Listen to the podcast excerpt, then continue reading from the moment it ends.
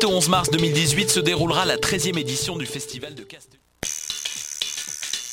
Du 8 au 11 mars 2018 se déroulera la 13e édition du Festival de Castelier, un événement unique à Montréal voué aux arts de la marionnette. Quatre jours incroyables pour découvrir les créations des meilleurs marionnettistes d'ici et d'ailleurs. Au programme cette année, 12 spectacles de marionnettes pour adultes et pour enfants et de nombreuses activités gratuites. Visitez le site festival.castelier.ca pour tout connaître de la programmation. Le Festival de Castelier du 8 au 11 mars.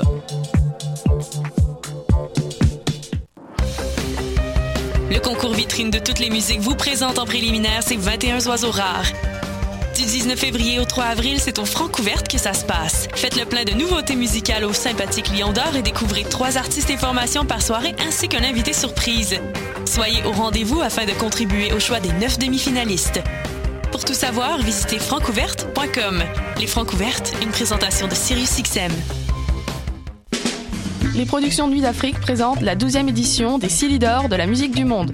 Les Silidor, unique distinction musicale qui souligne le talent des artistes de la musique du monde, vous invitent à découvrir 36 groupes de musique du monde. Dans le cadre de ces concerts vitrines gratuits, venez voter pour vos artistes coup de cœur tous les mardis et mercredis jusqu'au 11 avril au club Balatou. Les Silidor, le prix du public qui fait grandir le monde. Pour plus d'informations, www.silidor.com.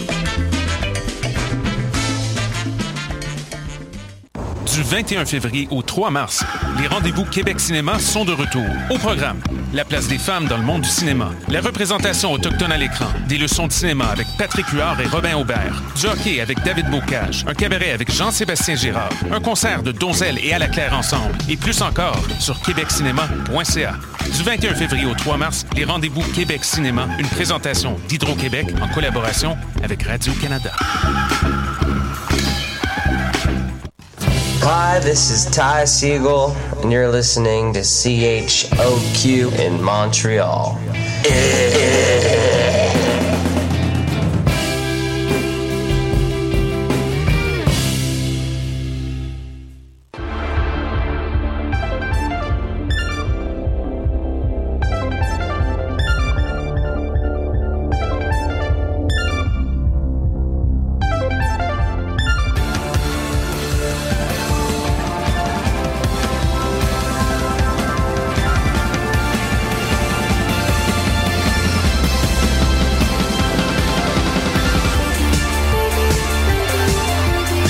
Bienvenue à cette toute nouvelle émission des Amazones.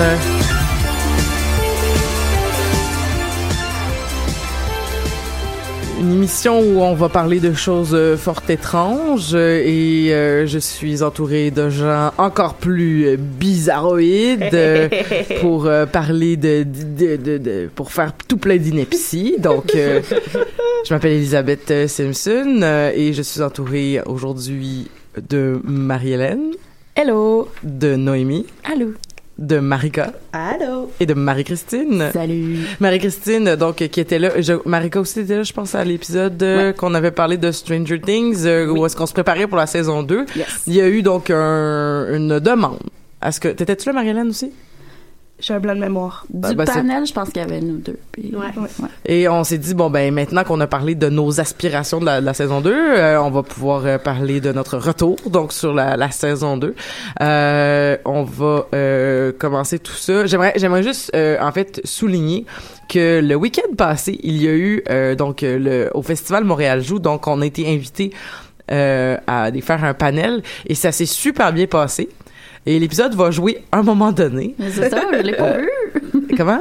Mais ça, je me disais, il était où parce que je l'avais pas vu. Ben c'est parce qu'on l'a on l'a on n'a pas le matériel pour euh, non seulement enregistrer mais diffuser euh, live. Ça a été enregistré Ok. Euh, et, et c'était c'est ça s'appelle Montréal joue puis on était comme sur une scène dans le fond d'une pièce avec euh, euh, a- a- avec comme tout le monde autour. Ça ça ça ça ça, fourmille ça fourmillait fourmillait Ouais. fourmillait autour vraiment beaucoup. Alors j'ai pas encore écouté la bande audio je sais pas comment ça sonne. Ça se peut que ça sonne que le que le puis que, que personne veut l'écouter. Mais les gens qui étaient présents qui se sont qui sont restés euh, ça s'est bien passé. On parlait donc de on parlait de comment faire des jeux vidéo féministes, euh, c'est quoi les enjeux du, tu sais, puis on a, tu sais, c'est une heure quand même, puis euh, c'est une heure pas de chronique, puis je veux pas, euh, l'utilisation de la chronique, euh, des fois ça nous, ça, ça nous prépare, puis après ben, on parle d'un sujet pendant environ une 35-40 minutes. Là, c'était une heure non-stop à parler du, du même sujet. C'était quand même, euh, c'était quand même exigeant. Moi, j'ai trouvé ça quand même une, une expérience exigeante, avec en plus une espèce de Oh, il y a, il y a du public. euh, J'essaie de tenter le, le- la foule, pis tout ça, de pas tenter la foule, mais non, mais là, C'est une métaphore. non, c'est ça, de, de, de, de- de tenter le pouls de la foule. Il manquait des mots, en fait, euh, dans cette phrase-là. Bref. Euh, ça, ça, ça a l'air que ça s'est bien passé. Moi, je pensais que, tu sais, euh, c'est drôle parce que j'ai eu une entrevue aussi pour les Am- comme où j'ai parlé des Amazones qui a été diffusée lundi dernier. Puis, euh, je disais que euh, quand, quand on avait créé le projet, j'étais persuadée qu'on allait avoir des, des, genre des, du backlash de masculinisme. Ouais, là du hate mail. du hate mail puis juste puis pour vrai zéro pin bar euh, tout se passe super bien puis là je me suis dit ah on va faire un bain de foule des Amazones donc c'est là que ça va se passer. Puis ben ça s'est super bien passé. C'est comme déçu, finalement. ben je suis pas déçue. Je suis je suis- je suis je suis pas déçue. Tu sais je je sais je sais pas ce que ça veut dire. Je sais pas si ça veut dire que c'est parce qu'on n'a pas encore assez de succès pour avoir euh, euh, du hate autant que du love. Euh, mais euh, sinon il y a euh, en fait je sais pas à moi que c'est arrivé personnellement donc je, je- je vais je vais le raconter. Ben ça se peut que je le raconte pas comme il faut mais vu qu'on parlait donc de de comportement de de de tropes qu'on qu'on- voyait dans les euh, dans les euh, c'est ton café hein qui fait ça? Oui, j'ai fait un petit. Excusez. dans les jeux, donc.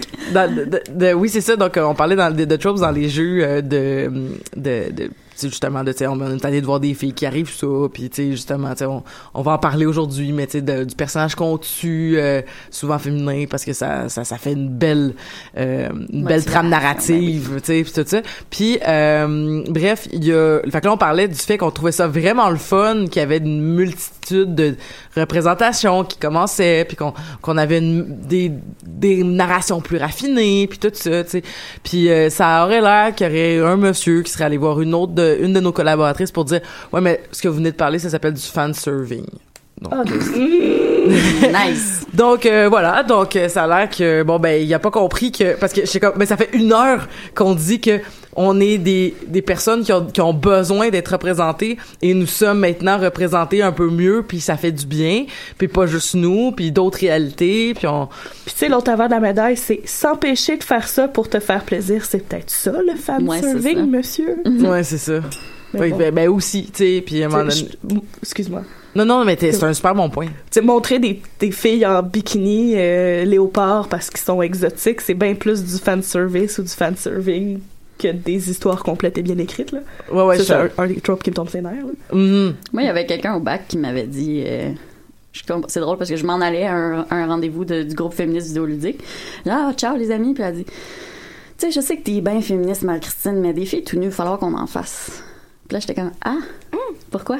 Pourquoi? Il faudrait. ouais mais ouais, Pourquoi? mais féministe ne veut pas dire euh, Pas faire de tout nu. Non, c'est ça. C'est ça, je veux dire, euh, il nous arrive à toutes d'être nus, je veux dire, c'est Oui, pas... non, c'est ça, mais. Jamais. C'est- l'intention n'était pas ça. L'intention était vraiment de dire comme. Il y a des filles... falloir, c'est surtout Falloir, l'utilisation ouais. du verbe falloir. Falloir c'est ça, Falloir qu'il. Non, non, Ouais, c'est c'est ça, mais c'est ça, c'est c'est que c'est c'est que c'est mal comprendre la, Non, la c'est chose. ça. Tu sais, je veux dire, tu peux faire des filles tout nues dans une... dans une- et que ça soit pas gratuit du tout. Ben non, exact. Je veux dire, quand, quand moi j'étais dans. Moi, bon, on a parlé entre autres de, de BioWare parce que, ben, comme, tu sais, quand on veut parler d'inclusion, ben, tu sais, ça, on, en, on en vient tout le temps à ça. Puis, tu sais, c'était comme. Sais, dans ma tête, je suis comme, ben, tu sais, comme, quand Shepard fille, parce que je jouais Shepard fille, euh, couchait avec son love interest qui était une femme, puis là, ben, on les voyait nus ensemble. Oui, mais c'était. Je veux dire, on voit Shepard garçon aussi nu, tu sais, c'est Ouais, pas. Tu sais, je veux dire, c'est parce qu'on représente la sexualité. Ben je veux oui, dire, on- on va on va même gar Garus nu si tu Ah couches ouais. avec tu sais je veux dire comme c'est pas une affaire de genre mais tu sais en tout cas whatever Ouais, mais on, est, on est d'accord. Ben c'est ça, tu sais, la phrase, c'était pas. C'était pas ça. ouais il va falloir qu'on mette des tout nus Des tout nus gratuites. ok euh, ben, euh, ben on va euh, on va retourner on va continuer on va commencer donc dis-je cette émission là avec Marika qui nous a préparé une une chronique Oui, et je, je, je j'y te- vais. vas-y mais en fait en fait tu parles d'une bande dessinée Ouais, je parle de Paper Girl. Et je vais mettre ça, euh, je vais faire un petit préambule euh, à tout ça. Donc, euh, il y a quelques mois à peine, je n'étais pas une très grande lectrice de bande dessinée. Euh, détrompez-vous, ce n'est pas que je ne considère pas le, le genre, surtout devant Marie-Hélène. Loin de là. J'imagine que je, je n'avais juste pas été attirée d'emblée par ce médium-là. Peut-être aussi c'était un mélange de ça et du prix assez dispendieux de la Mhm. plupart des bandes dessinées. C'est pour ça que vivent les bibliothèques. Ouais, effectivement, mais une fois de plus, euh, ne vous fourvoyez pas. euh, c'est pas parce que euh, je pense que le travail euh, des BDS ne mérite pas son pesant d'or, mais juste parce que je suis étudiante suppléante, donc euh, je choisis euh, mes combats. Et euh, bon, je sais très bien d'ailleurs que euh, tout cet argent-là euh, ne revient pas dans les poches de l'artiste, mais on- je vais pas m'aventurer sur ce sentier-là parce que ça nécessiterait euh, un épisode au complet des Amazones. Mais, mais bref, donc tu reconnais le grand travail et la valeur artistique de tout ça. Effectivement. Et Merci. puis l'autre jour, euh, lorsqu'on parlait des mangas et qu'on disait, oh, tu sais, ça se lit tellement vite. Moi, je suis vraiment du genre à prendre du temps Yeah. pour regarder et aussi pour rentabiliser la, la- la bande dessinée. Mais comme toi, un peu, je les, je les euh, relis euh, également. Tu disais que tu faisais de la relecture, je fais ça aussi. Donc, euh, comme on en a parlé il y a quelques semaines, euh, depuis ma tendre enfance, j'avais un certain goût pour le manga. C'est les premières euh, BD que j'ai commencé à consommer et euh, je les consomme toujours de façon assez sélective. Donc, euh, je suis plutôt une lectrice de shonen. Voir l'épisode 60 des Amazones pour écouter pour écouter la description méticuleuse des différents genres de mangas faites par Amélie. Euh, donc, au mois de juillet euh, dernier, Roxane, une autre de nos collaboratrices, est venue euh, au podcast nous parler euh, de la bande dessinée Bitch Planet. Et c'est dès lors qu'elle su capter mon, attention et me transmettre le goût de me plonger euh, davantage dans euh, la bande dessinée. Pour ça, je te remercie, Roxane. Donc, euh, j'ai commencé avec Rat Queen, qui est une œuvre de laquelle elle avait parlé à cette émission-là. Et quelle révélation! Étant une joueuse de Donjons et Dragons, je ne pouvais que trouver mon compte dans cette histoire d'aventure qui prend un peu la forme de ce jeu de rôle. Puis, naturellement, par la suite, je me suis euh, jetée sur Bitch Planet. En somme, en quelques semaines, je suis devenue une accro euh, de la bande euh, dessinée. Et euh, ne me connaissant pas trop dans les différents produits euh, qu'offrait le genre, j'ai demandé l'aide d'un des valeureux libraires du magasin Planète BD que je recommande fortement. Je vais ouvrir une petite parenthèse pour dire que je trouve que le métier de libraire est grandement sous-estimé. Mhm.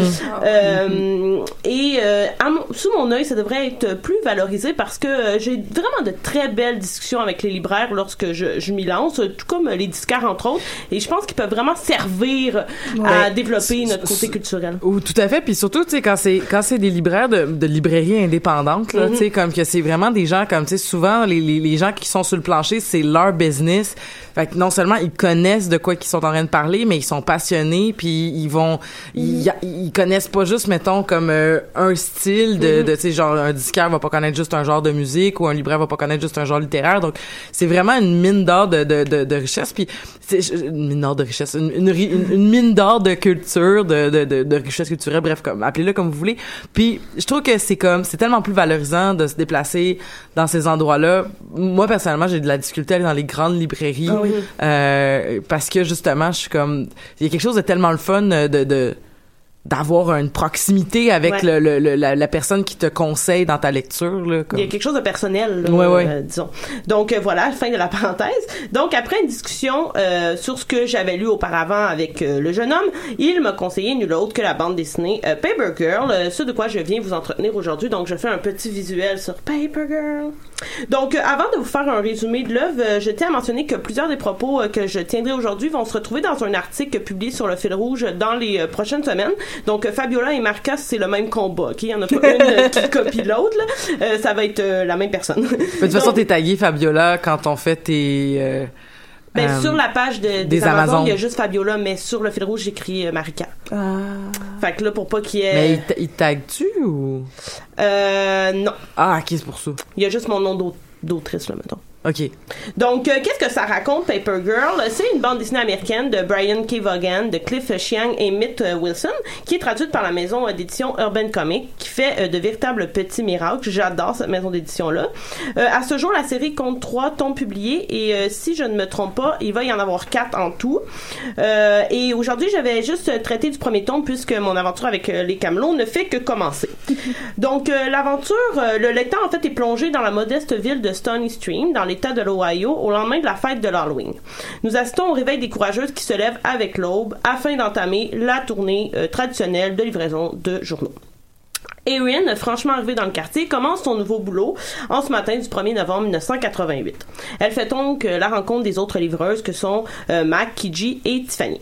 Entre le bavardage qui permet à la récente euh, recrue de faire connaissance avec ses collègues et les attaques d'intimidation des derniers adolescents déguisés qui traînent encore dans les rues, une rencontre inattendue surprendra le quatuor de jeunes filles.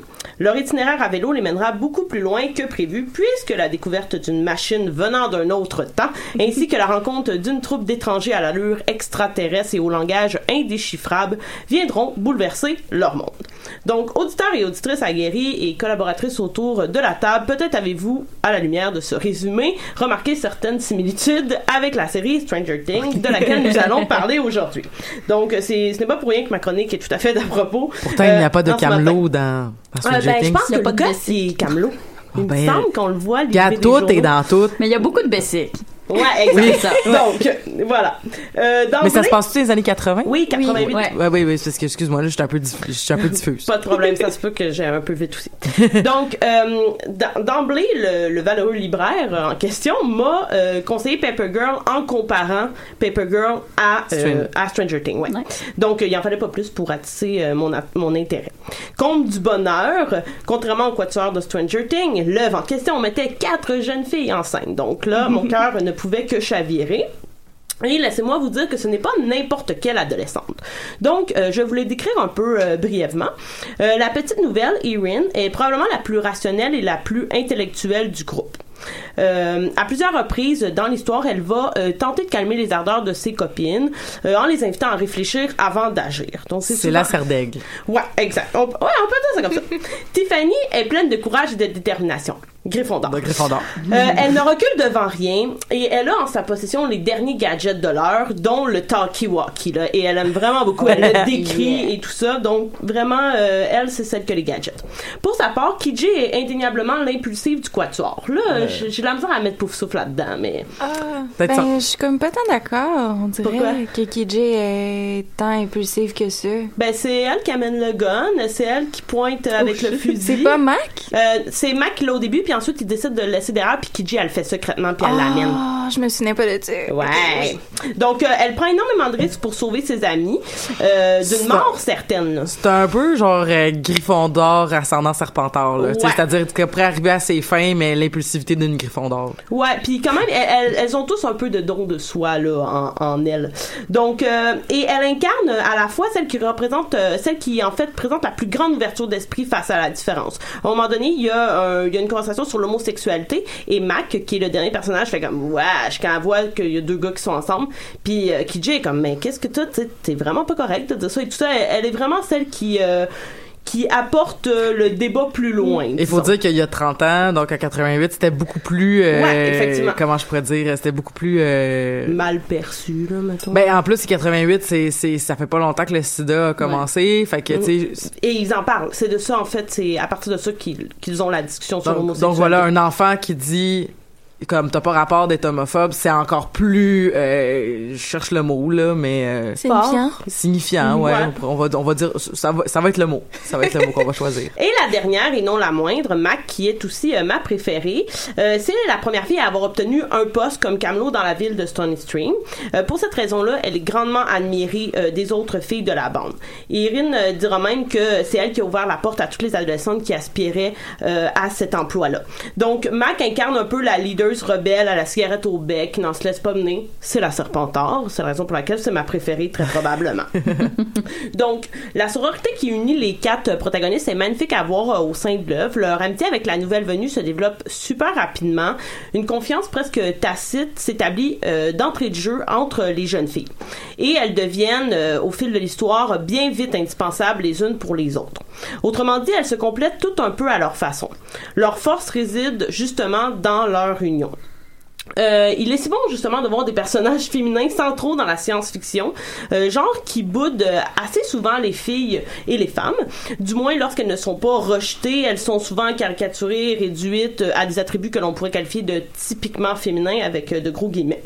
Et bien que toutes ces jeunes filles-là aient des, des personnalités bien distinctes, avec leurs qualités et leurs défauts, chacune d'entre elles se retrouve, comme je le disais un peu tantôt, à faire preuve de don de soi afin de sauver une de leurs acolytes au fil de l'histoire. Et ça, ce n'est que dans le, premier tome. Donc, euh, la suite des choses va probablement continuer aussi dans cette lignée-là. Euh, y a, comme je le disais, il y a de nombreux parallèles qui peuvent être établis entre la série Stranger Things et la bande Disney Paper Girl. Déjà, nous, su- nous suivons au sein des deux récits un groupe d'adolescents qui se lancent dans un périple extraordinaire, et ce, dans les années 80. Donc, disons que la trame narrative part euh, de façon assez similaire. Qui plus est, des adolescents à vélo. Donc, on- il y a beaucoup, beaucoup de vélos. Elles vont passer la nuit euh, du lendemain de l'Halloween, disons, euh, à vélo. Et euh, les détails qui marquent le quotidien des jeunes de cette époque s'imposent autant dans les dessins de Chiang que dans l'esthétique de, de la série. Nous avons droit au fameux talkie-walkie, Lucas en a aussi, euh, aux baladeurs, au vélo et aux références cinématographiques de ces années, euh, ce qui rend le tout assez euh, assez crédible. Et on parle beaucoup moins de musique dans Paper Girl, du moins dans le tome 1, mais il y a beaucoup de références au cinéma. Euh, et comme chez les frères Duffer, les créateurs de Paper Girl mélangent la nostalgie des années 80 et l'anticipation d'un certain futur.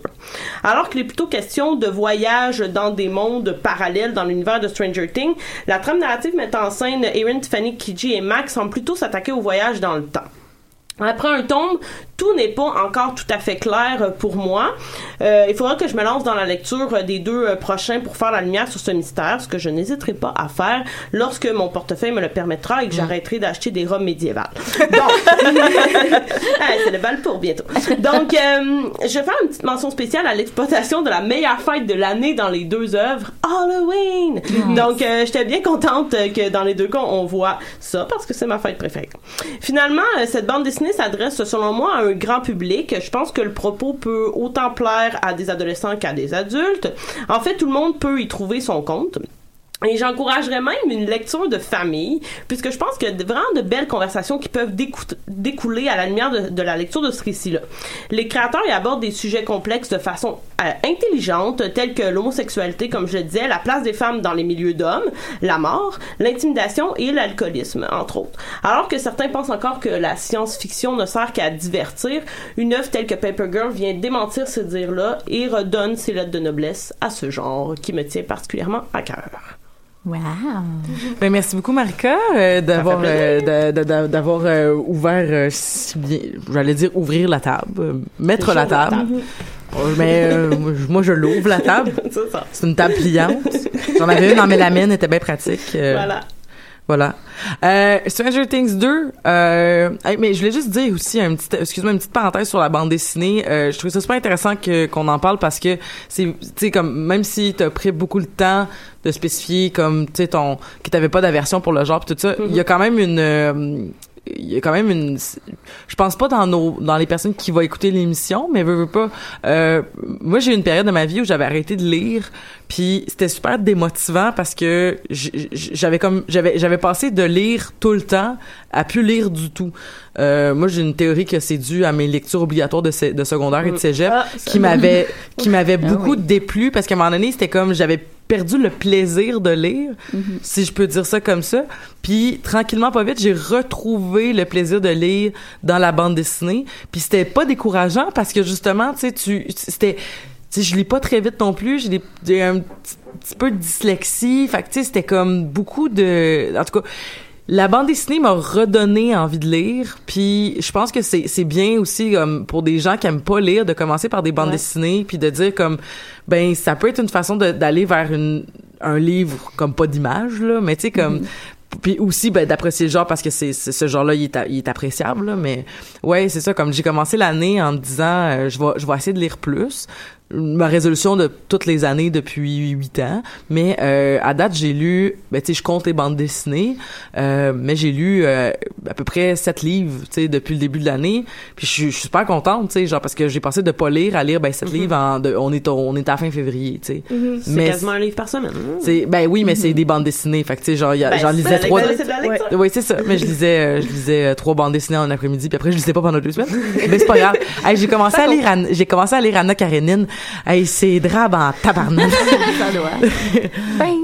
Ben, Ben, moi, j'ai bien aimé ça, Non, à mais- part la fin, là, qui était un peu décevante. mais bon, j'ai pas encore. euh, non, non, mais je, je, con- je, je vais le finir là. C'est comme, c'est, c'est, c'est fascinant, mais c'est juste que la, peut-être la traduction ne rend pas justice. Ouais. euh, mais je lis pas le russe. Qu'est-ce que tu veux que je te dise?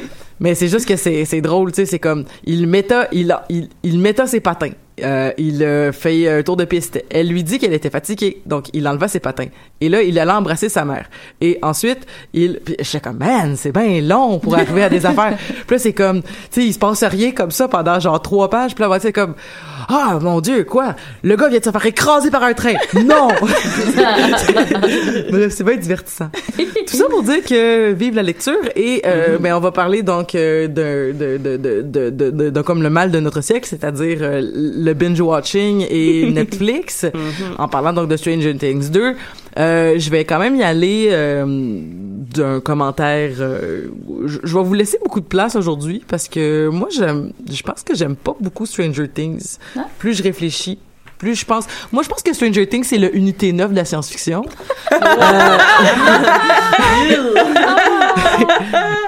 Mais j'écoute Unité 9 aussi.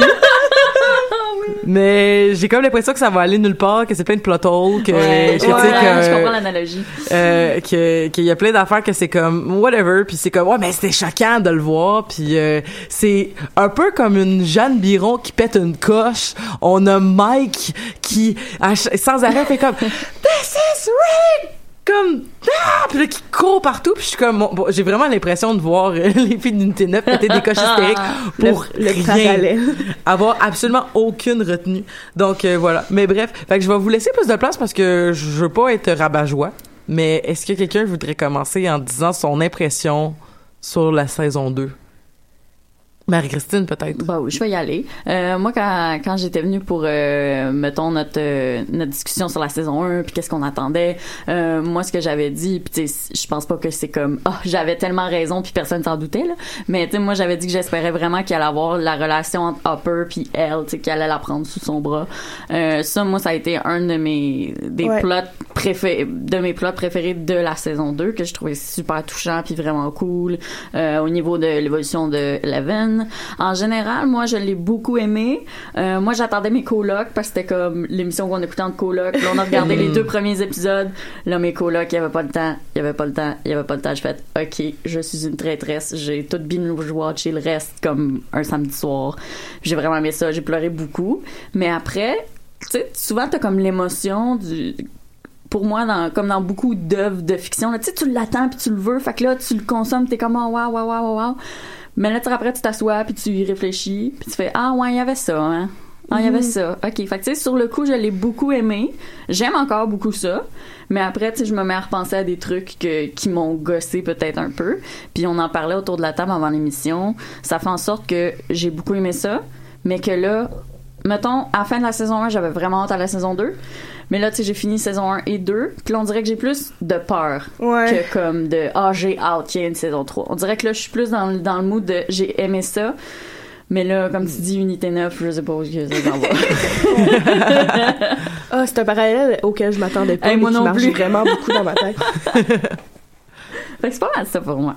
Ouais, ben je suis pas mal d'accord. Euh, J'avais comme vraiment adoré la première saison. Ça m'avait comme je sais pas, j'étais en bas de ma chaise, je m'attendais zéro à ça. Puis là, comme après la- le premier épisode, j'étais comme oh my god, c'est tellement nouveau, c'est tellement comme il y avait comme une espèce de, Mhm. de petit effet de, de surprise vraiment le fun. Puis là, j'avais comme super hâte à la deuxième saison. Puis justement, il y a comme j'ai comme eu l'impression qu'ils ont même pas qu'ils ont étiré la sauce parce que bon ils ont continué à développer l'univers puis tout mais ils sont vraiment plus penchés au niveau des relations Exact. ça j'ai ça j'ai aimé ça mettons euh, tu sais comme ils ont ils ont plus matché un enfant avec un adulte ou comme un Mhm. adolescent avec un adulte ainsi de suite euh, c'est ça euh, fait que pour ça j'ai trouvé ça le fun mais comme comme toi, euh, justement, Marie-Christine, j'appréhende un peu la troisième, Ouais. puis j'ai comme Mhm. j'ai hâte de voir ce qu'ils vont faire avec tout ça. Puis J'ai un peu l'impression qu'ils se sont comme peinturés dans un mur là, comme Ouais. ils sont comme OK, on, supposément le méchant est battu, mais là oh, il va peut-être revenir, puis là Ouais. t'es comme bah. Ben oui. Parce que là, le cliffhanger, c'est que le, le, le, le- OK, euh, spoiler, là, tout le monde Ouais, non, mais là. Un moment donné, là, ça, ça fait une demi-heure. Écoute pas l'émission. Écoute pas. Euh, mais tu sais, me semble le, le supposé cliffhanger, mettons, de méchant, c'est que là, le père de elle, il serait, ben, le père, entre guillemets, il serait encore vivant. Puis c'est vrai aussi ce que tu dis, qu'ils sont concentrés sur les relations. Puis c'est pas quelque chose, moi, qui me déplaît. Mais je sais qu'il y a des relations, justement, comme dans n'importe quelle émission, puis avec des personnages, des relations que je trouvais ça intéressant qu'on s'attarde. Puis il y a d'autres trucs que on picossait dessus puis j'étais comme c'est-tu vraiment important tu sais? Ouais. Ça on peut en reparler moi, je- après la fin de la saison 2, comme tu sais, c'est justement pendant que je l'écoutais, j'aimais ça. J'ai trouvé ça très, euh, j'ai le mot en anglais, enjoyable, comme euh, ça a été plaisant à écouter. Mais j'ai fini la saison 2 presque plus confuse qu'autre chose sur certains points parce que on dirait que quand j'essaie de penser à qu- qu'est-ce que je viens de regarder, il s'est tellement passé d'affaires, puis ils Ouais. ont tellement Mhm. ouvert de portes que je trouve qu'il y a plein de pistes qui sont pas vrai. hyper bien explorées. Fait que tu te ramasses avec comme des subplots que je suis comme, OK, ça, ça s'est passé, mais comme, je m'en fous. Presque, comme une Ouais. couple d'affaires qui se sont passées pendant la saison 2 que comme, pour de vrai, des fois, je me rappelle que ça s'est passé, puis je suis comme, ah ouais, c'est vrai. Alors qu'il y a des aspects, justement, ça va dire la relation entre euh, Eleven, euh, puis là, je, là, je l'ai sur le bout de la langue, et Hopper. Mais, c'est- mais c'est vrai que la, la saison 1 était vraiment moins dense, là, tu sais. Ouais, là, je les, je les trouve, ouais, trop dense. Trop, vrai. trop de, de, de mini-plots, puis de, comme, de, de, de portes ouvertes, puis de, d'affaires explorées, mais, ou mal, à cause qu'il y avait trop de portes ouvertes, je trouve qu'il y a trop d'affaires qui étaient juste effleurées puis mal finies. Mhm. Tu sais, on en parlera plus tard, mais il y a comme le fameux épisode euh, avec euh, la, la sœur de, euh, de Eleven qui, moi, m'a vraiment déçu d'une certaine façon, qui aurait pu être hyper intéressant, euh, entre autres, tu sais. Moi, c'est un amalgame de, de tout ce que vous avez dit, mais je, je suis vraiment dans, dans ta tendance, euh, Noémie. Euh, parce que moi, le- la saison 1, là, c'était, c'était vraiment une révélation pour moi. euh, surtout, entre autres, à cause de la musique. J'en ai parlé beaucoup à- au premier épisode, euh, lorsqu'on a parlé de la saison 1 Stranger Things, euh, qui est tout à fait dans ma, dans ma vibe. là. J'adore Joy Division. Je trouve qu'on on a vraiment fait un bel honneur à Joy Division dans la saison 1. Et euh, justement, tout était bien balancé. Et euh, je suis d'accord avec toi euh, du fait que c'était trop dense. Et je pense surtout que ça, ça a commencé à partir de l'épisode 3 parce que je trouve que ça a pris du temps Ouais. avant qu'on embarque. L'épisode 1 et 2, j'étais juste comme... OK, est-ce qu'on peut comme pogner le rythme? Mais une fois qu'on l'a eu, Ouais. ça c'est vraiment c'est devenu frénétique et là j'avais de la difficulté à suivre un peu et euh, pour, pour moi comme toi vraiment j'ai- un petit peu de tout ce que vous avez dit la relation entre Hopper et euh, Eleven est vraiment le point fort de la de la série euh, pour moi et j'en ai fait un point et je vais tout de suite le, en parler Ouais, oui. J'ai, moi, j'ai été surprise euh, par la façon dont ça a été exploité. Parce que je m'attendais évidemment à ce que euh, les deux se, se réunissent parce que, bon, la saison 1 nous prédisait déjà, la fin de la saison 1, en fait, nous prédisait déjà ça. Mais je croyais pas que ça irait aussi loin que euh, Hopper allait héberger Eleven et Ouais, tout ouais, ça. Et euh, ça, ça a été vraiment une belle surprise pour moi. J'ai trouvé que le niveau de cuteness était archi élevé. là. Euh, j'ai pleuré. Ah, j'ai tellement pleuré euh, dans beaucoup de scènes entre les deux personnages. Sauf que, euh, au fil des épisodes, on, a- on retrouve un peu une répétition d'un certain passé de chacun des deux personnages, ce qui est super intéressant, là, mon sauf Oui, que c'est pas péjoratif. Euh, c'est juste que le niveau de cuteness, de cuteness a vraiment baissé ensuite dans mon cœur. Comme, je vais mettre les deux en parallèle. Donc, le, le, le père d'adoption, disons, euh, d'Eleven, à force de vouloir protéger la jeune fille, va finir en quelque sorte par la séquestrer, Ouais. presque. absolument Ce qui, euh, ce qui est pas sans nous rappeler ce que faisait le Dr. Brunner, celui qu'Eleven appelait papa. Donc là, il y a comme une répétition de ce qu'elle a vécu, qui était un traumatisme, on va se le dire. Et bien sûr, les deux emprisonnements, le, le niveau de gravité est pas aussi intense, là, on va se le dire, et la raison euh, pour laquelle on fait ça non plus. Et c'est là que nous emmenons à ce qui se répète chez euh, Hopper. Donc, on se rappelle qu'il a perdu sa petite fille euh, qui est décédée de la leucémie. On voit ça dans la saison 1.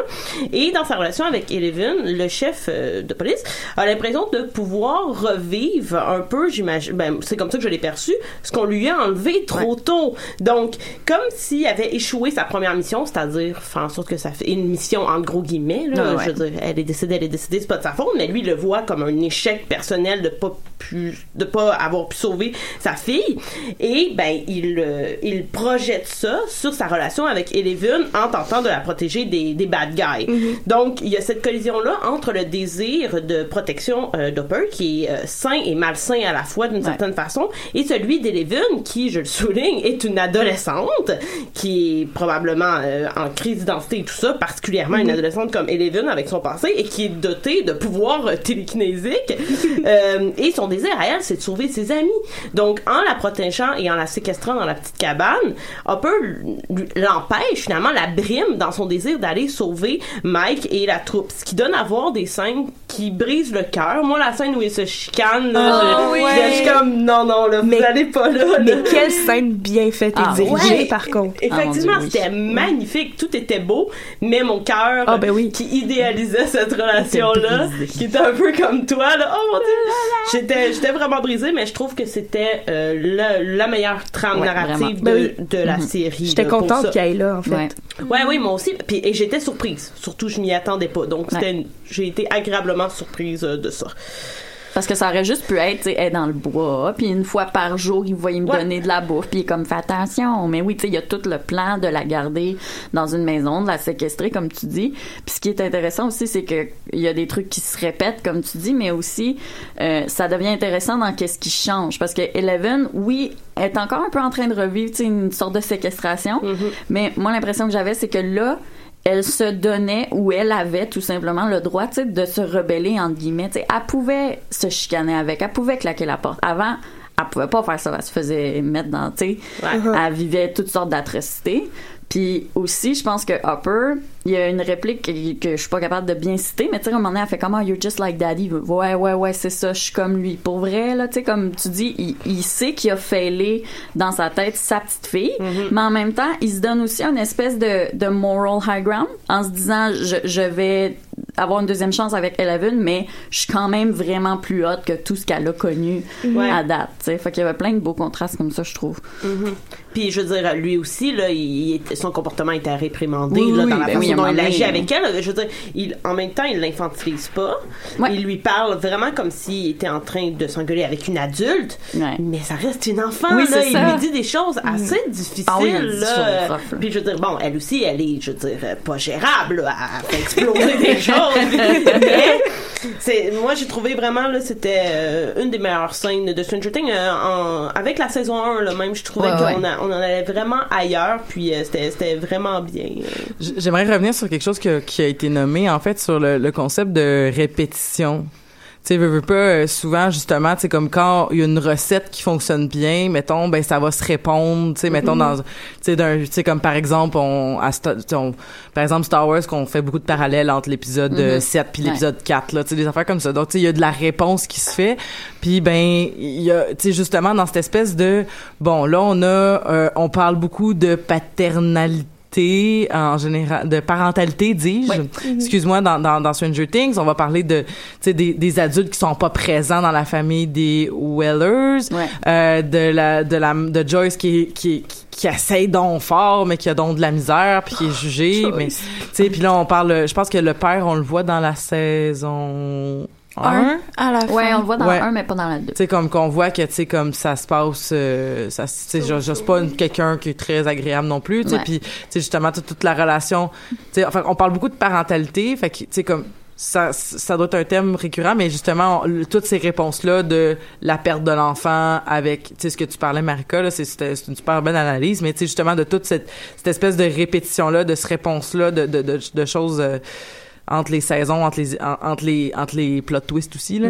Mais, euh, je, je, je, on en parlait hors d'onde, mais la répétition, je pense, je vais, je, vais, vais passer le melon à quelqu'un qui, a- qui a envie d'en parler, mais tu sais, je veux dire, comme, euh, euh, la répétition de la mort d'un personnage Ah, qui Ouais, était ouais, ouais. qui qui, ont- qui a l'air d'être justifié juste par le l'espèce de phénomène Game of Thronesque là tu sais genre on no va- one is safe. No one is safe puis c'est comme ben tu sais c'est comme ouais mais Tu sais, c'est, on en avait parlé aussi il y a vraiment longtemps qu'on en a fait un épisode de Walking Dead euh, aux Amazones. On avait parlé d'un personnage que genre qui était mort puis tout le monde avait fait Ah, non, tu sais genre, genre genre, on pouvait pas croire que ce personnage. Moi j'écoute pas Walking Dead, fait que je me rappelais pas c'était qui, mais c'était c'était un personnage que personne croyait qu'elle allait mourir, qui était mort en début de saison de façon super gratuite, super Ouais, ouais, froide. ouais, ouais. I know. Puis, puis euh, ça avait fait euh, ça avait fait mal à la communauté, je pense, euh, quand ça s'est arrivé.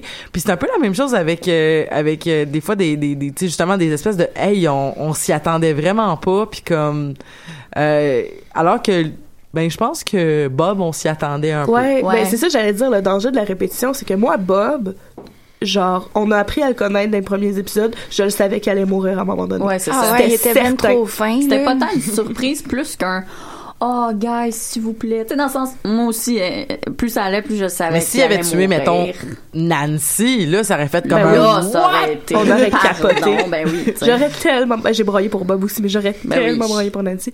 Mais aussi, en plus, avec Bob, c'est que comme. Il était. Moi, je le trouvais trop parfait. Comme je l'aimais beaucoup, Ouais, ouais, je j'aimerais rencontrer, tu sais, comme. Ben, c'est à cause de lui que Will était dans, dans Schnout, par exemple, Oui, avec mais- ses conseils de mais marde. à cause oui Ouais, mais à cause d'une raison vraiment cute qu'il pense que c'est quand même juste un rêve tu sais Ouais, ouais, je sais bien. y a-tu du monde qui ont vu les parallèles avec euh, It Oui, oui, justement oui, oui. que Ouais. carrément il est en train décrire euh, Pennywise? Ouais. mais euh, en fait aussi je, je sais pas comme il y aurait pu avoir un twist que en fait il y a comme des je pense qu'il y aurait eu des défauts un on l'aurait vu moins venir Ok, ouais. puis deux moi je- je- ça l'aurait rendu plus réaliste peut-être Je comprends. Parce que Mais- c'est ça, tu sais, c'était juste, c'est juste l'espèce de, c'est juste l'espèce de chum parfait de, de Joyce qui va, Mhm. qui- parce qu'on pouvait pas la mettre avec uh, Hopper à saison 2. Pas tu sais. du faut, qu'on attende un petit peu de qu'on continuer à créer la Ben tension, oui. Mais genre, mais pourquoi, tu genre, justement, Ouais, pourquoi ouais. tu nous fous une relation amoureuse juste comme, tu sais, juste pour pas que ça, ça, ça soit tout de Ouais. suite, puis qu'en plus, on va continuer à... Puis là, ça va peut-être expliquer pourquoi Joyce, dans saison 3, Hopper va faire un move, puis elle va faire comme « je suis pas prête émotionnellement ». Genre, tu sais. Parce que c'est comme là, ça qu'on fonctionne, Ben tu sais. oui. En tout cas. Faut nous donner un break là, Ah. quand quelqu'un meurt. Ben ouais. Mais ouais, c'est ça, c'est que c'était. Ça avait l'air d'être, comme tu dis, bon, faut que, faut que Joyce elle ait une autre affaire. Euh, elle puis Hopper peuvent pas être ensemble tout de suite parce que, ben, premièrement, Hopper s'occupe de Eleven. Puis aussi que je m'en allais avec ça? On en parlait aussi quand on parlait du shipping, là, je pense deux épisodes. Euh, on parlait du fait que souvent, ce qui gosse dans les triangles amoureux, tu sais, je pense que c'est pas un triangle amoureux trop intense. Tu sais, dans, dans le trope du triangle amoureux, c'est pas un triangle amoureux qui, qui me fait m'arracher les cheveux. Ça en est un quand même. Mais on parlait aussi de la tendance à, bon, quand il y a un triangle amoureux, on gosse avec.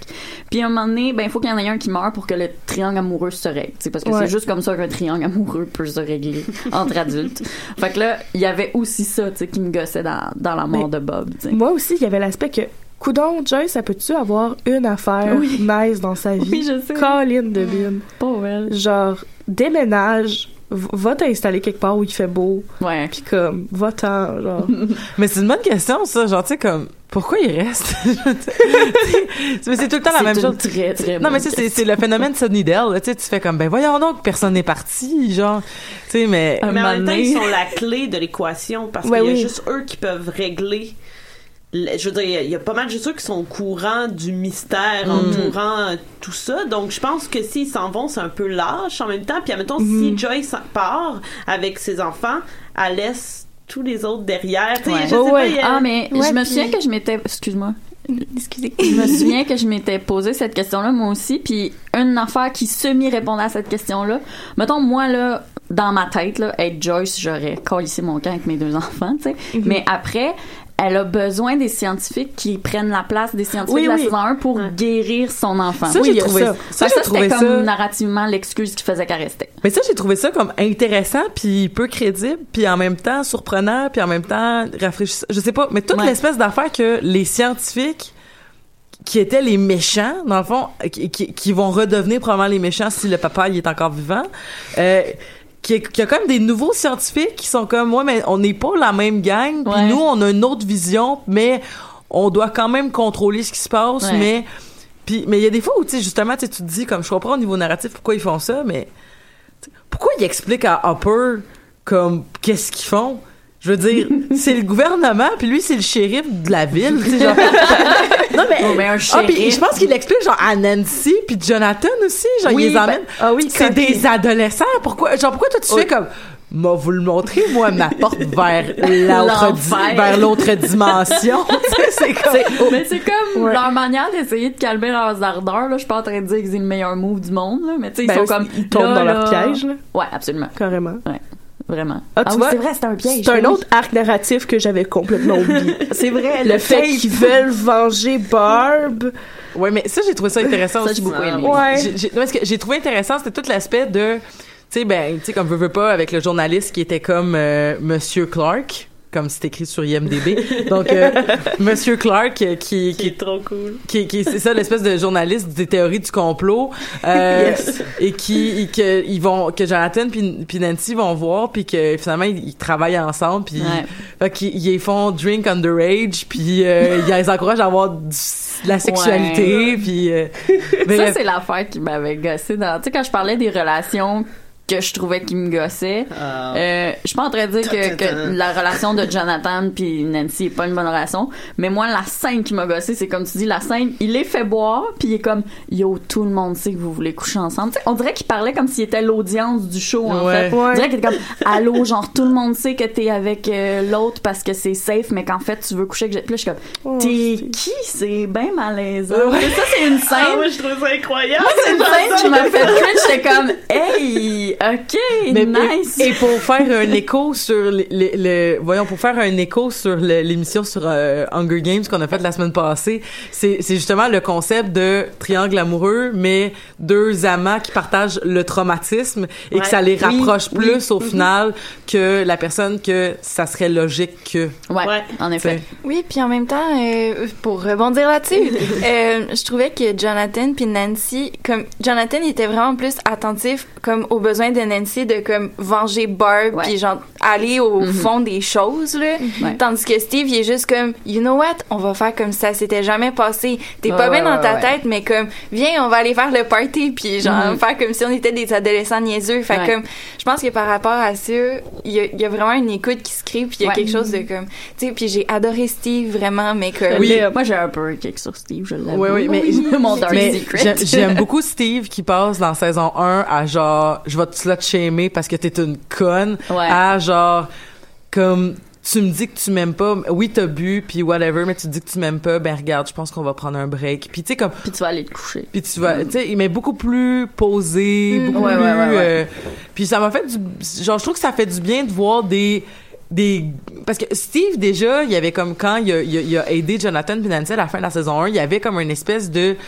ah euh, il va il va se il va se pas se calmer mais genre il y a peut-être Une prise de réalisé conscience. une prise de conscience peut-être de puis tu sais comme ben mes comportements que genre tu sais comme moi je, je tournais tout autour de moi je tournais tout autour de le fait que tu dois devais être ma blonde puis tout ça ben il, y a, il y a eu cette réalisation là puis je trouve que ça fait du bien de voir des personnages qui évoluent comme Ouais. pour devenir des des beaux modèles masculins puis qui qui a une super belle relation aussi de mentorat un peu avec euh, avec Dustin tu sais puis euh, qui va lui dire comment bien faire ses cheveux puis tout ça Ouais. Ça, c'est bien en contraste avec Jonathan, qui, Jonathan n'a pas beaucoup évolué de la saison 1 à 2. Je- il a été fidèle à lui-même Ouais. de la saison 1 à 2. Puis moi, c'est mon personnage préféré. Moi, mon crush, c'est vraiment sur Jonathan. Moi, j'aime les Et- deux.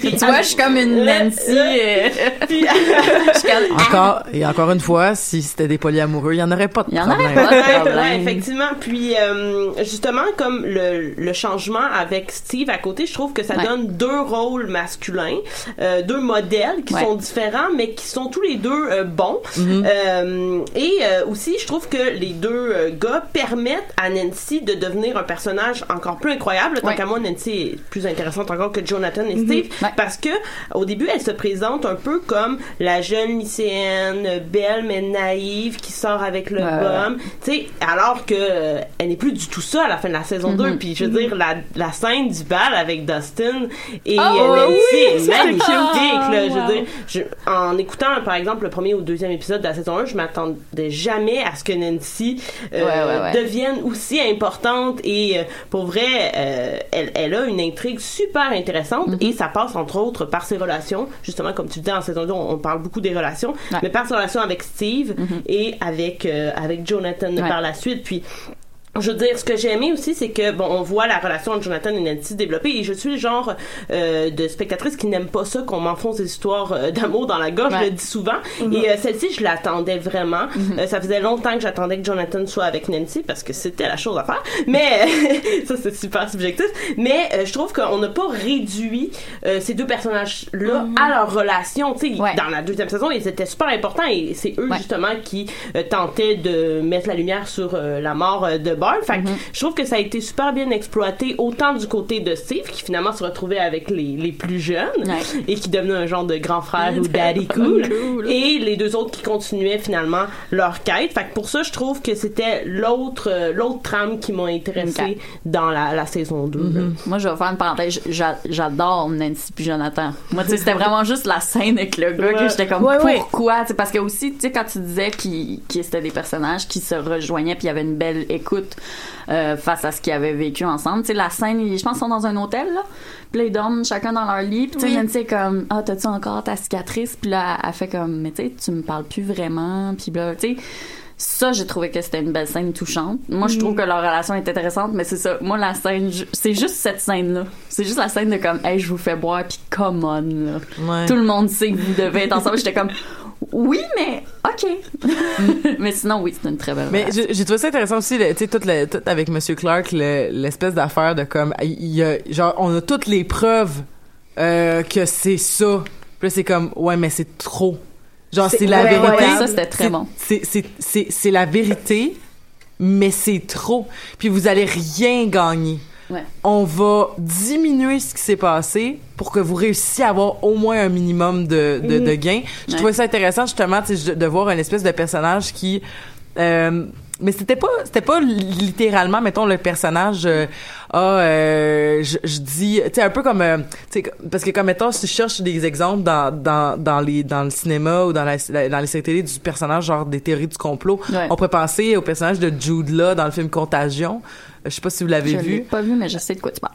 mais ce personnage-là, c'est vraiment un personnage qui va qui va critiquer le gouvernement puis tout ça, puis c'est souvent une espèce de la personne super politisée qui va qui qui essaye d'être un genre de euh, whistleblower, finalement est un est, est, aussi corrompu que ce qu'il critique. Parce qu'il Euh, comprend le système. Exactement. c'est c'est souvent quelque chose qu'on va voir, puis dans le fond, ce que je trouve intéressant, c'est que c'est pas un à date, c'est pas un complètement croche, mais c'est un gars qui fait ben on va on va utiliser on va utiliser les, les méthodes de communication qu'on comprend ju- juste pour comme réussir à gagner un peu tu sais puis je- parce que je me serais attendu justement à ce qu'on aille plus dans la direction que ah ben finalement on va apprendre que c'est un c'est un manipulateur ou c'est un pas fin puis tout ça. Puis c'est plus nuancé que ça. C'était le fun. C'était le fun. Ouais. euh, j'ai, j'ai, euh, j'ai- euh, on a, il y a eu une euh, série qui est sortie en, su- à- à- suivant Stranger Things, donc qui était comme euh, Beyond ou Behind Ouais. Stranger Things. Ouais, avec l'entrevue. Ça avait l'air tellement long, genre ça, C'était long. Je l'ai pas regardé. Puis j'ai ah ben, j'ai écouté peut-être le premier épisode et demi. Puis entre autres, j'ai réécouté un extrait ce matin parce que je me rappelais qu'il y avait quelque chose qui m'avait vraiment rendu mal à l'aise. Ouais. Euh, que, tu sais, justement, qu'on parle de relations forcées puis tout ça. Moi, personnellement, les relations des enfants, en, en gros, me gosse. Je mets une astérix. Je pense que Eleven puis Max, ça s'en venait quand même un peu. Comment que ça sais. Ouais. Euh, je trouve que toute l'affaire avec Max, genre moi ça me gosse personnellement. Mm-hmm. Je trouve que ça marche comme c'était trop vite qu'à la fin ils s'embrassent tout de suite. Puis en plus, faut pas l'oublier, ça commence avec les deux gars la stalk. Ouais. Même si c'est plus dans un sens de ah c'est qui qui nous bat aux jeux vidéo, c'est quand même vraiment creepy. Ouais, ouais. Puis en fait, ils étaient pas supposés s'embrasser dans le dernier épisode. Puis dans le- l'émission d'après Stranger Things, ils parlent puis t'as comme les deux frères que j'oublie leur nom là, mais les, les, deux qui font la série qui, qui disent qui niaisent avec l'actrice puis sont comme ah mais tu sais tu nous as pas laissé le choix fallait qu'on le fasse puis elle est comme ah mais non comme comment ça j'ai pas laissé le choix? Puis tu sais je traduis très librement mais t'avais tellement l'air mal à l'aise quand on a quand on a fait la blague que t'allais l'embrasser qu'il fallait qu'on te le fasse faire. Ouais, ouais, mais la petite elle a comme 13 14 ans moi je trouve ça vraiment malaisant Mm-hmm. que des adultes fassent comme haha ça rend cette jeune adolescente mal à l'aise d'embrasser les deux c'était leur premier baiser Mm-hmm. puis euh, aujourd'hui, elle va avoir 16 ans. Euh, elle va avoir 16 ans da- dans, dans deux mois.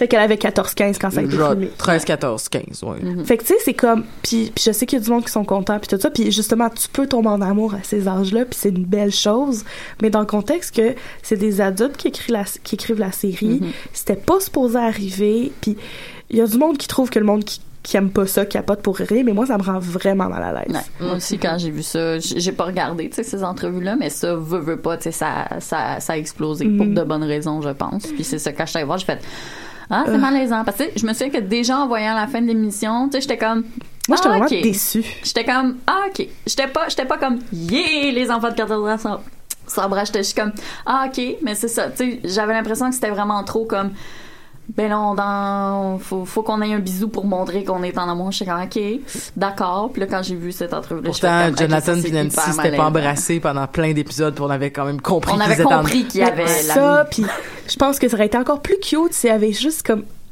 eu une espèce de, de petite tension de ok on danse on mais, danse, mais on oui. est mal à l'aise puis ça finit comme ça puis ou euh, lui peut-être il essaie de lui donner un bisou elle elle essaie de lui donner un bisou puis l'autre fait comme oh non un câlin comme tu sais il y aurait eu des moyens mhm. de d'amener cette cette euh, cet arc narratif là Mais- de façon plus cute Ouais, puis tu sais, je pense que c'est quand même un, un- tu sais, comme mettons, on essaie avec Stranger Things d'aller comme brasser une fibre, euh, tu sais, nostalgique, puis ben, Ouais. veut, veut pas le premier kick, euh, Ouais. le premier baiser, le premier bal, tu sais, il y avait Mhm. beaucoup de, tu sais, il y avait beaucoup de ça dans cette scène-là, mais je sais, tu sais, il y a moyen de moyenner pour que, Ouais. tu sais, ça- tu sais, c'était pas obligé d'être nécessairement tout le monde en même temps ben qui oui vive c'est ça, c'est qu'on a eu si tu veux amener ça les deux bisous sont dans la même scène en même Au temps même moment. C'est comme. Ouais.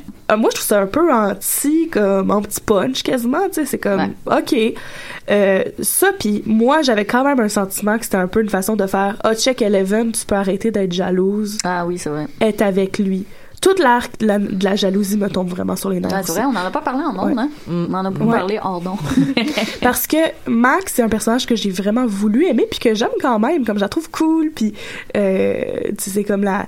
Je la trouve un peu stéréotypée dans le sens de comme, ah, c'est la fille qui est pas comme les autres filles, puis Ouais, elle est donc ouais. badass, puis elle est meilleure qu'eux en jeu vidéo. Mais elle aurait pu être vraiment intéressante si ça aurait été de l'amitié. Ouais. Puis je trouvais ça quand même curieux que Eleven, qui a passé sa vie dans un laboratoire, à pas entendre parler euh, de... de, de tu sais, à pas apprendre probablement de misogynie internalisée. Ouais. Puis tout ça, qui est comme son premier réflexe quand elle voit Max qui est sur son skate dans le gymnase, puis que Mhm. ça adonne que comme Mike est dans la... Ouais, tu sais, ils sont pas en train de se coller, ils sont pas en... comme... Euh, je pense qu'ils sont... Non, il, Ouais, non. il- il- Non, c'est est en vraiment train de qu'elle tourner. des tours. Elle est juste en train de tourner, fait qu'elle a fait tomber en bas de sa skate. Ouais. Ça skate, tu viens tellement de Gatineau! Est-ce que vous dites son skate à Montréal? Moi, Oui. je dis son skate, ouais. Ah, ok. Non, c'est, non, Mais oui, surprise, gang, je viens de Gatineau. Oh non! Euh, mais ouais, euh, fait que tout ce, moi, c'est c'est vraiment autant que ça, j'ai j'ai quand même bien aimé ça pis tout ça. C'est là un des mini-arcs m'a vraiment laissé un arrière-goût Ouais. là, dans. Ben c'est c'est ça, tu justement, tu sais de comme on peut sortir de ça, puis on est Ouais. un peu tanné de voir les mêmes affaires, puis ben tu sais je pense que c'est un trope qui nous qui- Oui. on revient souvent à ça, Ouais. euh, puis c'est correct de le renommer parce qu'on c'est ça revient, Mhm. c'est c'est la répétition, je pense dans nos podcasts de ces différents Ouais. de ces comportements ben pas dans ces comportements là mais de ces arcs narratifs là qui nous tombent ses nerfs ben on Mhm. voit comme en les répétant que Mhm. ben, c'est quand même omniprésent dans la culture populaire fait Ouais. que- Mais moi, j'en avais quand même beaucoup parlé aussi aux premiers épisodes que, que c'est, comme tu disais, tu sais, normalement, je pense pas que dans le laboratoire, elle aurait appris, tu sais, de la misogynie internalisée. Puis Ben- il y avait aussi dans le premier, première saison, moi, ce qui me gossait, c'était son obsession d'être pretty. Puis là, je suis comme, C'est elle devrait, est-ce qu'elle dans ma comprend tête, c'est elle quoi devrait que pas ça veut savoir. Ouais, c'est ça. Fait que là, là, t'as ça, là, t'as la jalousie de Max. Puis là, quand elle la rencontre à la fin, tu sais, puis Max est super contente, comme j'ai, j'ai vraiment beaucoup entendu parler de toi, puis elle est comme, elle serre pas la main, t'es comme, oh, Euh. pour vrai, là. Ouais, j'étais bien j'étais comme cocotte. Ouais, c'est ça. Vas-y. Pour vrai, vous allez être les meilleurs amis du monde, là. Comme... Ben oui. Ouais, mais on dirait que j'avais comme ben je sais pas si je l'avais vraiment interprété ou si j'avais voulu l'interpréter autrement. mais euh, c'est ça, on en parlait tout à l'heure euh, hors d'onde là, mais euh, je disais que dans le fond, Eleven comme justement elle est enfermée, euh, elle se sent seule, elle tu sais comme elle est vraiment troublée, elle veut comme être proche de ses amis puis tout. Puis dans le fond, Mike c'est vraiment comme une personne qui est super comme marquante puis importante dans sa vie. Ouais. Puis moi, ce que j'avais eu l'impression, c'est que dans le fond, en le voyant comme développer une autre amitié ou comme une proximité avec une autre personne, tu sais comme je pense que ça aurait très bien pu être un gars puis qu'on aurait pu avoir la même réaction, c'est de dire comme mais là est-ce que tu es en train de m'oublier? Est-ce Ouais. que tu sais comme ce qu'on a vécu, c'est pas vraiment signifiant parce que toi tu vis dans le monde puis comme t'as plein d'autres stimulations sociales, mettons. Ouais. Puis comme moi j'avais vraiment pris comme perçu comme ça de comme c'est de la jalousie mais c'est pas nécessairement de la jalousie amoureuse, c'est juste de la jalousie de comme je veux pas je veux pas que tu m'oublies parce que sinon ça veut dire que comme je suis complètement isolée puis j'existe quasiment Ça va plus, la motiver c'est à aller sortir de sa maison. C'est ça exactement, Ouais. sais. Un peu comme Lucas avec Mike dans la saison 1 qui était jaloux de la relation qu'il avait avec C'est. Eleven. C'était pas Mm. une jalousie amoureuse, Ouais. c'était une jalousie j'ai peur que tu m'effaces à C'est cause de la nouvelle venue. C'est C'est peut-être ça qu'ils ont essayé de faire. Mais, Mais vu qu'il y avait deux filles, Ouais, on a ouais. sauté aux conclusions. Je pense qu'il y avait trop de codes qui faisaient qu'on, que C'est moi, ça. mettons, je l'ai pas interprété comme ça. Puis en même temps, j'ai vu, j'ai vu l'autre interprétation aussi, Ouais. là, mais comme Mhm. je me suis dit, ah, il y a peut-être autre chose. Ben on a, on- c'est la fin déjà de ce podcast euh, Oh bon parce qu'on a parce qu'on a juste une heure. Qu'est-ce que vous voulez euh, Ça va vite. Fait que la semaine prochaine on va parler d'autres choses, mais pour l'instant ben je vous dis euh, ben merci beaucoup Marie-Christine, merci beaucoup Marie-Hélène, merci beaucoup Noémie, merci beaucoup Marika. Donc on va se procurer euh, Paper Girl euh, dans Oui, son euh, dans sa librairie de bande dessinée préférée euh, indépendante du quartier. Oui. et euh, on s'en va euh, on s'en va euh, donc euh, vers euh, on, on se revoit. On va aller faire un petit tour dans l'upside down puis on va revenir la semaine prochaine